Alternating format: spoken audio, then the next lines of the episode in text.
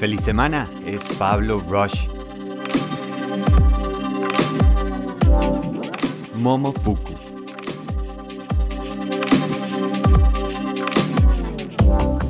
Muy buenos días.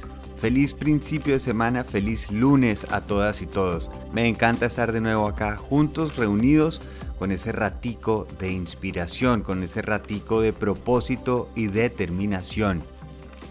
Hoy les quiero contar la historia de David Chang. David Chang es este chef que tiene varios programas en Netflix, uno de ellos es Ugly Delicious, que también al principio salía mucho con Anthony Bourdain y tiene varios restaurantes y ya es estos chef celebridad que todo el mundo lo conoce y es muy respetado.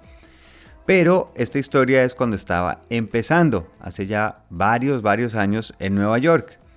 Y en ese restaurante chiquito con el que estaba empezando, llegó a su restaurante Seth Godin con su familia. Seth Godin ya lo deben conocer porque en este podcast lo he mencionado varias veces y seguramente lo seguiré haciendo. Es un gurú del marketing, es un influenciador y es una persona que puede atraer a muchas personas. Así que si le llega a uno Seth Godin al negocio, al restaurante, lo más lógico es ver cómo logra uno consentirlo que salga feliz a recomendar. Seth Godin estaba feliz con el lugar, pero él es vegetariano y este restaurante no, no era vegetariano y tenía muy pocas opciones para él. Por lo cual cuando llegaba la carta, él empezaba a pedir excepciones. Decía, oiga, ¿qué me puede cambiar del pollo? ¿Qué puede hacer con esta carne? ¿Cómo me le quita la tocineta? y le fascinaba el lugar, pero a la segunda o tercera vez que fue con su familia, David Chang salió, siendo esta persona desconocida, y le dijo con mucha gratitud y con mucho corazón, le dijo, mire, yo le agradezco muchísimo, pero realmente este no es un restaurante vegetariano.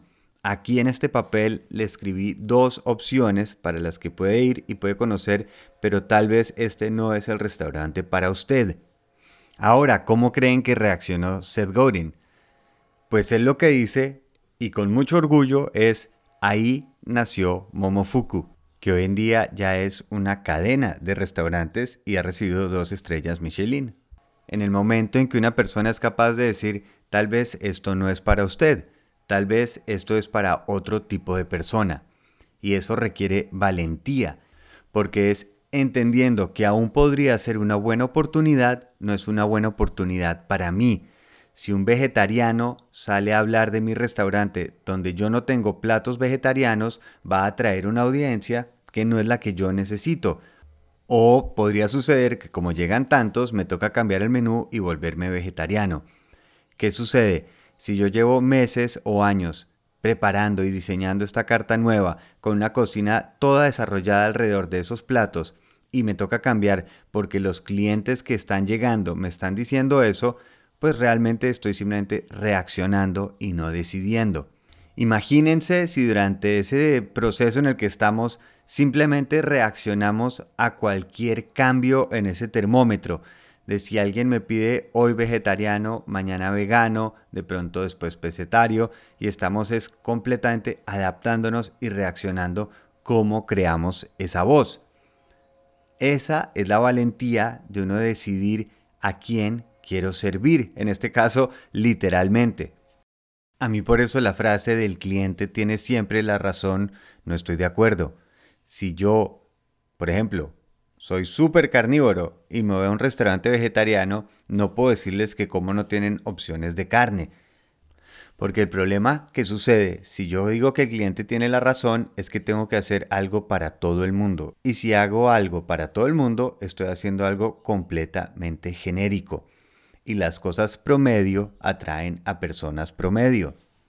Lo que nosotros anhelamos y buscamos son productos y servicios excepcionales para personas excepcionales. Y les recuerdo la invitación que les hicimos el viernes pueden grabar su cuña para su producto o servicio para promocionar su marca aquí en este podcast.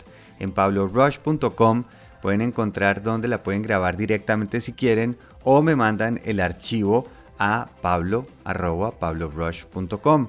Una cuña de 20 o 30 segundos diciendo qué es lo que tienen para ofrecer. Aquí les damos esa oportunidad de llegar a más. Muchísimas gracias y nos oímos mañana. Feliz viaje.